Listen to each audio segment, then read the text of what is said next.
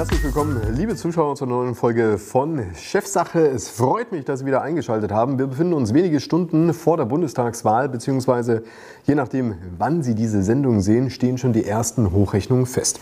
Ich möchte diese Sendung gerne zum Anlass nehmen, zu reflektieren. Zum einen erstmal die Art und Weise der Berichterstattung, die wir in den Medien gesehen haben. Wir sprechen auch kurz noch über den Wahlkampf an sich, werden eine kleine Prognose wagen, wo es hingeht. Aber was noch viel, viel wichtiger ist, wir werden auf die Handlungsfelder schauen, die sich nach der Wahl für die neue Regierung ergeben. Und in diesem Zusammenhang möchten wir Ihnen ganz gerne eine Veranstaltung nahelegen, die unser Haus, Schwäbisch Media, am 20. Oktober diesen Jahres im Graf Zeppelin Haus in Friedrichshafen veranstaltet, das Bodensee Business Forum. Bei mir im Chefsache-Studio ist der Chefredakteur der Schwäbischen Zeitung. Herzlich willkommen, Herr Dr. Hendrik Roth. Schön, dass Sie hier sind. Hallo, Herr Benzmann.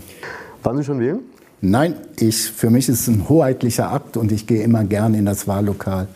Ähm, ich bin ja, habe ja viel Geschichte studiert in meinem Politikstudium. Äh, für mich ist das ganz, ganz wichtig, weil viele Menschen, das sollte man auch mal wenn, mit einem Blick nach rechts machen, für dieses Recht, was wir haben, im Dritten Reich gestorben sind.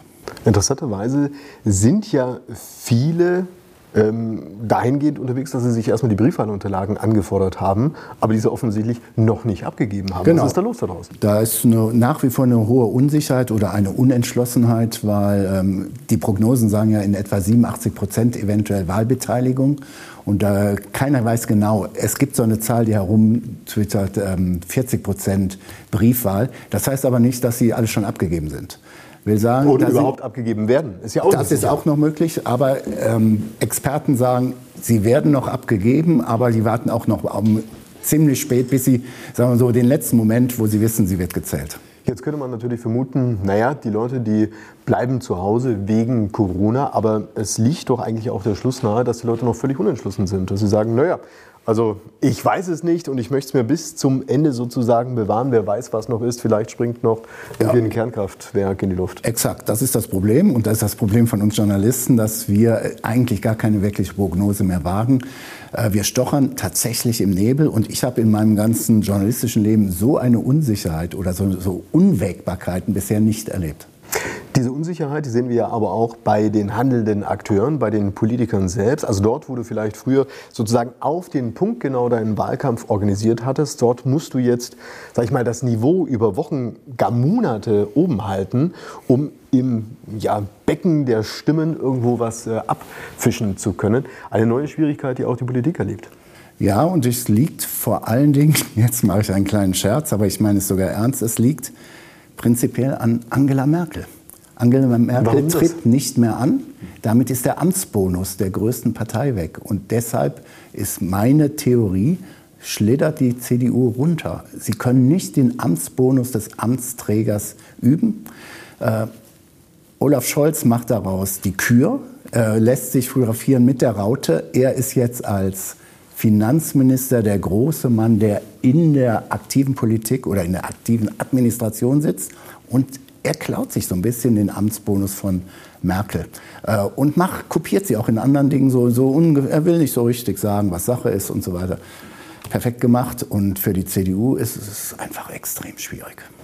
Na, ich denke, für alle Parteien ist es extrem schwierig. Wenn ich mir aber anschaue, was am Ende bei rumkommt, stelle ich schon auch fest, dass es sich, ein, dass es sich eher um einen sag ich mal, strategischen Wahlkampf handelt. Also sprich, äh, man schaut sehr genau, wie sich auch das Wahlverhältnis in Altersgruppen, in Zielgruppen und so weiter verändert hat. Gegenüber 2017 Das ist äh, ein deutlicher Unterschied einfach auch nochmal.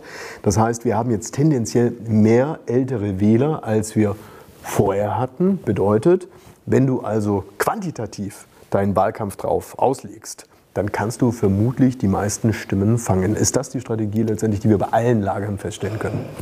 Die spielt garantiert eine Rolle und Sie sagen, das Alter der Wähler, deshalb kann auch äh, ganz nüchtern betrachtet die SPD so eine Nummer fahren.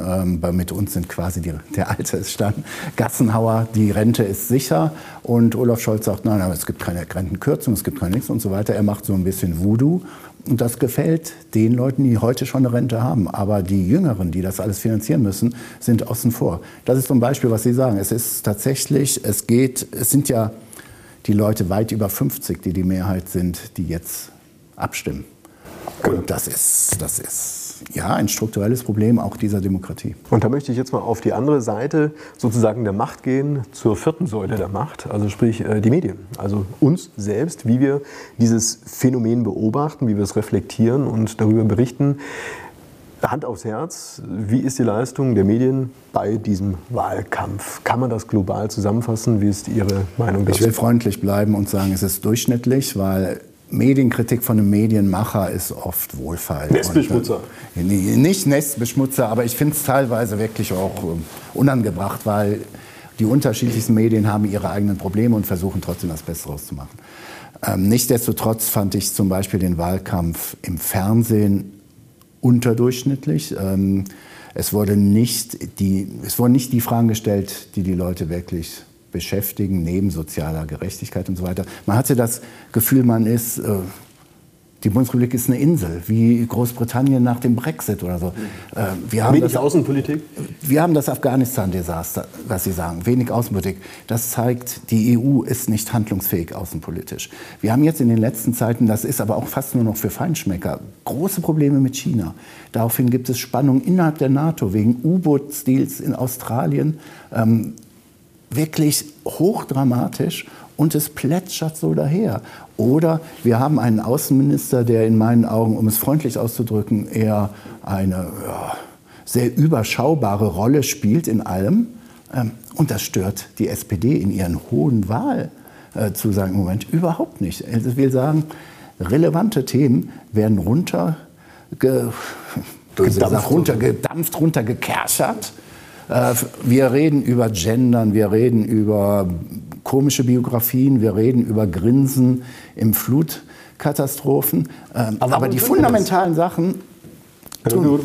Warum tun wir das? Also was, was ist da passiert bei den Medien, als das über solche sag ich mal, Belanglosigkeiten derartig debattiert wird? Sprechen wir über einen sag ich mal, algorithmusgesteuerten Journalismus, der letztendlich nur noch auf Quoten aus ist, der sozusagen das Opfer seiner eigenen Digitalisierung ich glaub, ist? Ich glaube, Sie sind in der richtigen Richtung. Äh, es ist die Digitalisierung. Wir lassen uns treiben, die Parteien lassen sich treiben von der Twitter-Blase.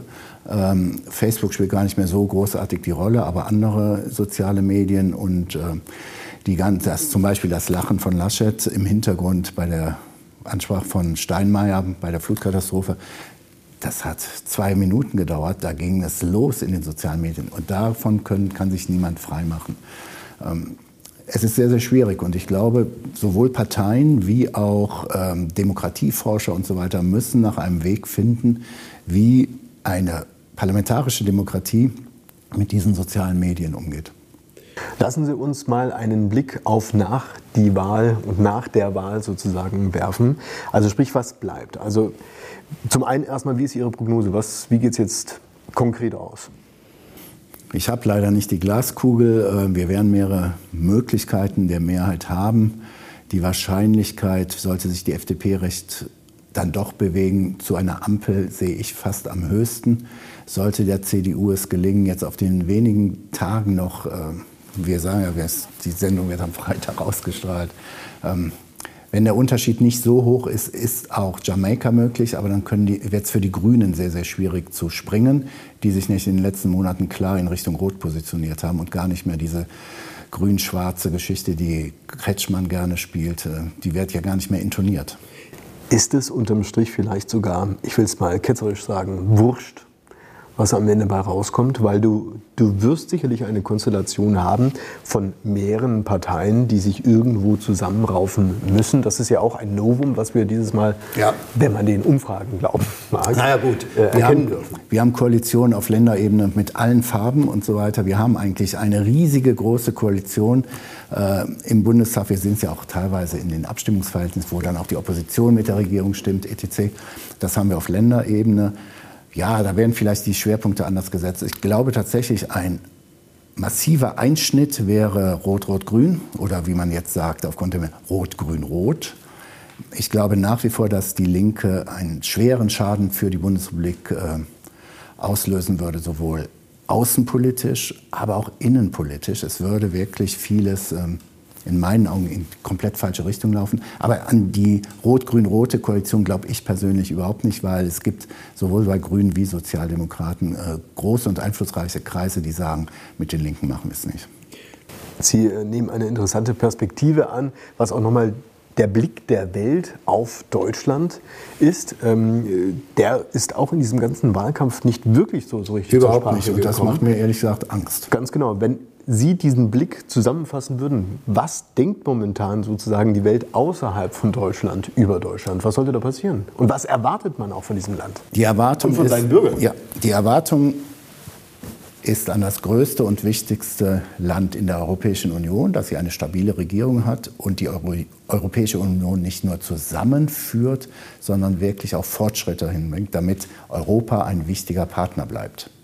Äh, wir sind auf der Rutschbahn davon weg. Äh, sie, ich habe eben äh, erwähnt, das U-Boot-Geschäft, was zu schweren Spannungen zwischen den USA und Frankreich und damit der Europäischen Union geführt hat, U-Boote nach Australien zu verkaufen. Das zeigt eindeutig, für die Amerikaner ist, was Asien und Pazifik und so weiter anbelangt, spielt die Europäische Union oder Frankreich selbst mit seinen Atomwaffen keine strategische Rolle. Man sortiert sich das Ganze neu und schaut, was ist für uns wichtig. China wird immer aggressiver und die USA richten sich dem, dementsprechend aus. Und wir sind an den Rand gedreht. Äh, das Problem ist, wenn wir global nur noch nebensächlich sind, dann wird sich die deutsche Exportindustrie noch umschauen, weil dann auf einmal ganz andere Normen gelten, ganz andere Zwänge und so weiter und so fort. Also das ist, glaube ich, parteiübergreifend. Äh, Norbert Röttgen sagt es, aber es sagt auch Cem Özdemir. Wir haben auch bei der SPD außer Heiko Maas ein paar gute Außenpolitiker, die sehen diese Gefahr. Ähm, die Europäische Union muss deutlich wieder an Gewicht gewinnen. Und das wird schwierig. Lassen Sie uns genau über dieses Thema sprechen. In welche Richtung muss es weitergehen und wie sieht die Rolle von Deutschland aus und ähm, welche Rolle spielt auch das Thema Diskurs und Debatte und wie kann diese auch künftig organisiert werden, neben den sag ich mal, sozialen Netzwerken und digitalen Algorithmen. Das wird gleich unser Thema sein hier bei Chefsache. Liebe Zuschauer, bleiben Sie dran. Bis gleich.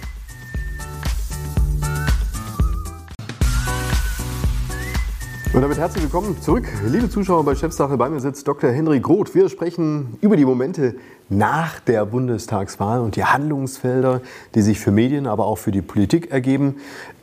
Ähm, summa summarum, für die Medien könnte man sagen, wünschen wir uns einen konstruktiveren Journalismus. Kann man es so pauschal zusammenfassen? Oder wäre das falsch? Oder vielleicht einen kritischeren Journalismus? Ich bin beim Kritischen. Ich habe ein Problem mit konstruktiv. Das heißt, für mich wird da sowas warm gewaschen oder irgendwie so lau. Äh, konstruktiv, warum konstruktiv? Ich muss darüber berichten, was ist, umfangreich, professionell und dann sollen die Leute sich selber einen Gedanken drüber machen. Ich muss nicht zwingen. Ich bin als Journalist, als Beobachter nicht der, der die Lösung immer aufs Tablett bringen muss, sondern ich berichte kritisch. Natürlich nicht destruktiv, was in den sozialen Medien viel passiert, aber mit einem sagen wir mal, neutralen Blick von obendrauf auf die Dinge mit Abstand. Das ist. Herr Dr. Groth, glauben Sie, dass das ein Journalist kann, neutral zu sein? Weil es ist ja letztendlich, es ist ja auch ein Mensch. Das war ja auch Debatte. ein Vorwurf, den wir immer wieder gehört ja. haben. Mensch, also die ganze Presse und was du da alles hörst, das ist alles tendenziell links. Ja, das ist Blödsinn. Der größte Medienkonzern in Deutschland mit der Bildzeitung, mit der Welt, mit Fernsehaktivitäten ist nun wirklich nicht gerade der Hort der Revolution, sondern eher ein konservatives Haus.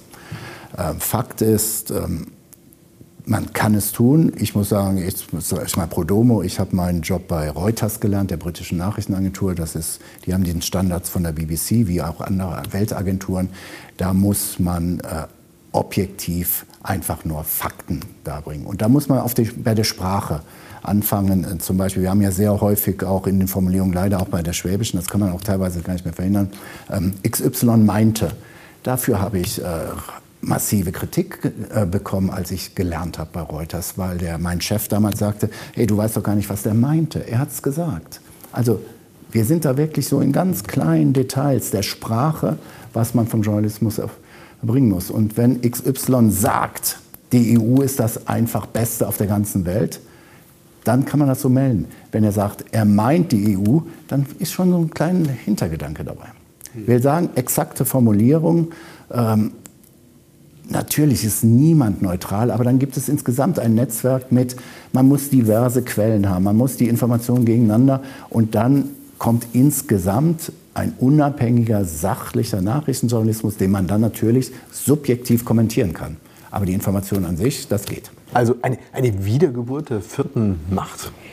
Wäre mein Wunsch. Ich weiß selber, dass es sehr schwierig ist. Ähm, die Herausforderungen in den sozialen Medien sind ganz andere. Da wird tatsächlich viel, viel, äh, ja, vieles transportiert, was einfach nicht Journalismus ist, aber auf den ersten oder sogar zweiten Blick sehr journalistisch aussieht. Äh, und es sind tatsächlich Fake News. Lass uns darüber sprechen, über die Rolle der Medien, nicht nur durch ihre Erzeugnisse selbst, also durch die Zeitungen und die Fernsehprogramme und dergleichen, sondern auch über das sprechen, was sie auch umgibt, beispielsweise Veranstaltungen, die dazu dienen, verschiedene Meinungen auch stattfinden zu lassen, in eine Debatte zu gehen, auch dort Publikum mit einzubeziehen. Das Haus Schwäbisch Media, zu welchem ja unsere beiden Häuser ja auch gehören, veranstaltet am 20. Oktober zum vierten Mal das Bodensee ja. Business Forum, die größte Business-Veranstaltung am Bodensee, wo sich, ähm, sag ich mal, die Kopferten, wenn man das so sagen möchte, hierzulande, die Klinke in die Hand geben. Warum überhaupt eine derartige Veranstaltung, insbesondere auch in der heutigen Zeit und gerade nach einer Bundestagswahl? Erstmal grundsätzlich haben wir die Veranstaltung aus dem, wirklich gegründet, weil wir gesagt haben, der Bodenseeraum ist so wichtig, ist wirklich ein europäischer Raum und wird teilweise von Berlin, Paris, Wien und so weiter falsch äh, bewertet. Das war so unser Ehrgeiz zu sagen, so, wir sind auch wer und wir, bei uns werden die harten Themen auch wirklich sauber diskutiert. Äh, grundsätzlich werden wir tatsächlich, und das war jetzt, ist jetzt Zufall, dass die Bundestagswahl davor war, ähm, wollen wir tatsächlich diverse Themen nochmal aufschlüsseln und sagen, das und das und das muss geschehen.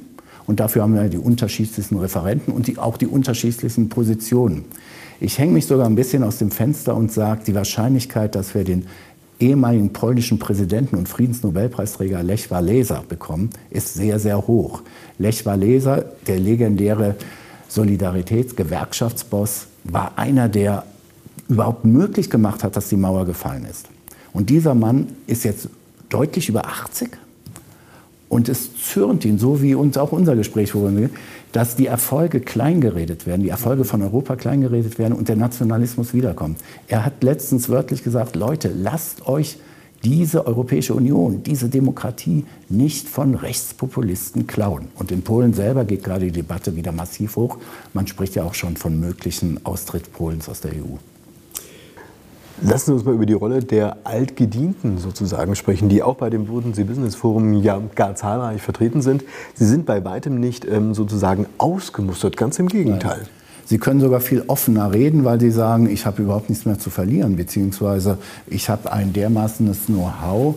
Äh, ich würde das gern mal diskutieren mit Leuten, die darüber vielleicht jetzt noch zu entscheiden haben. Ist das vielleicht auch die, die Debatte, die notwendig ist, dass du auf der einen Seite, sagen wir mal, die Amtsträger hast, die, die Funktionäre, die um ihren Machterhalt sozusagen bangen und im Prinzip schon vor der nächsten Wahl stehen, aber ähm, damit auch den Fokus auf die Themen verlieren, die eigentlich notwendig sind zu diskutieren. Richtig. Und es ist ja legitim von denen, die jetzt diese Position haben, dass sie diese Befürchtung haben, unter Umständen. Nachvollziehbar. Aus legitim, das weiß ich nicht. Ja, gut.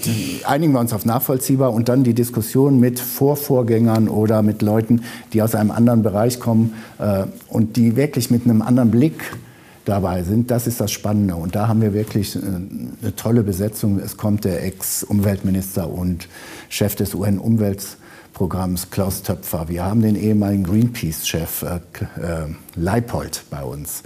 Klaus Töpfer würde ich gerade mal äh, einschlagen. Klaus Töpfer ist ähm, witzigerweise bei dem, ich glaube, das war beim letzten Triell, ähm, mal benannt worden, mal von der einen, mal von der anderen Seite ja, ja, und so weiter sozusagen, dass er doch derjenige war, welcher schon damals und hier mit Klima und so weiter.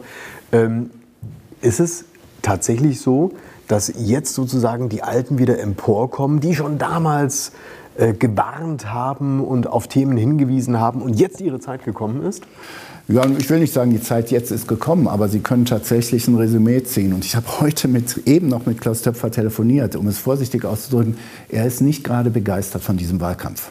Was? ja, nachvollziehbar haben wir jetzt ja, auch ja, weil er sagt, die, die relevanten Themen, er sagt, die relevanten Themen sind etwa Corona, sind der Klimawandel. Das hängt alles zusammen und das wird einfach weggeschwiegen. Ähm, so geht es nicht.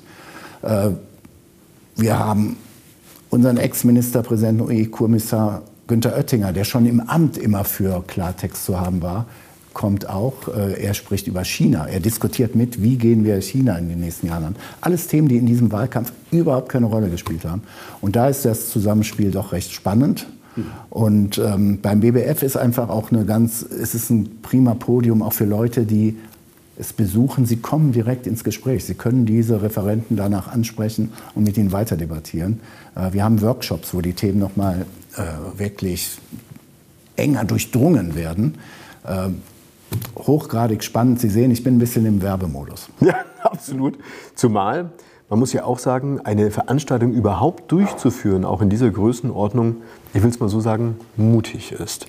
Es ist ein unfassbarer Aufwand, der dahinter steckt. Wie viele wie viel Speaker, wie viele Vertreter dieser Art werden vor Ort sein? Wie viele sind geplant? Alles mit Corona-Vorbehalt. Stand heute haben wir 57 Speaker, beziehungsweise Leute, die referieren und diskutieren. Von den 57 habe ich äh, gestern noch mal gegengecheckt, haben wir 57 Zusagen.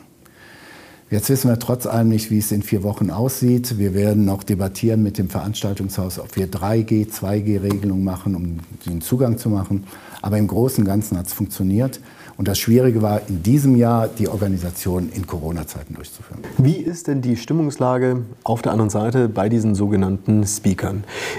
Stoßen Sie da auf eine große Bereitschaft, mal wieder zu einer Veranstaltung zu gehen und einen wirklich direkten physischen Kontakt zu haben?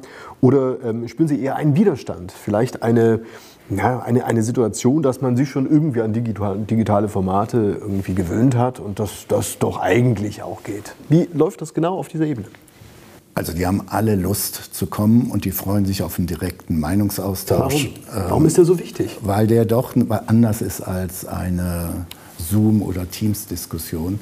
Ähm, Sie können direkt, Sie merken direkt die Reaktion auf eine These, die Sie vorgetragen haben. Und ähm, das sind alles Profis, die in ihren Bereichen überall was zu sagen haben. Also die müssen nicht irgendwie eine Show abziehen, sondern sie sind aufgrund ihrer Qualifikation eingeladen worden und sie kommen.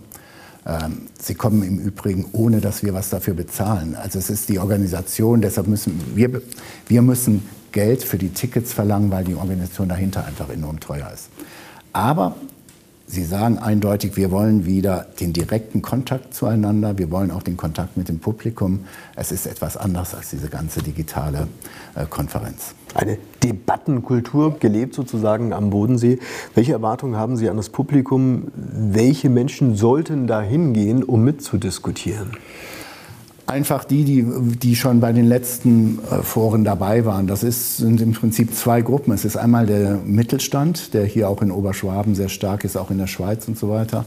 Ähm, und auch junge Leute, die Interesse an Politik haben. Da haben wir teilweise Freikartenkontingenten für Abiturienten oder Studenten. Ähm, und das hat sich in den letzten Jahren sehr gezeigt. Das war großartig, dass die Debatten untereinander auf einmal starten. Wir hatten bei dem letzten Bodensee Business Forum, vielleicht erinnern Sie sich, haben wir, hatten wir eine Diskussion zwischen den äh, Motorenentwicklern von Rolls-Royce Power Systems, die die großen, schweren Schiffsmotoren machen, mit Vertretern von Fridays for Future. Und das war einfach extrem spannend. Und solche Kombinationen werden wir jetzt wieder haben. Herzlichen Dank erstmal für diese Einschätzungen und auch Vorschau, auch zum Bodensee Business Forum, auch ähm, über die Reflexion zur Bundestagswahl. Wir sind schon am Ende dieser Sendung angekommen. Aber es soll ja nicht das Ende der Debatte sein, sondern es geht weiter spätestens am 20. Oktober. Genau. Herzlichen Dank für das Gespräch, Herr Dr. Henrik Roth. Vielen Dank.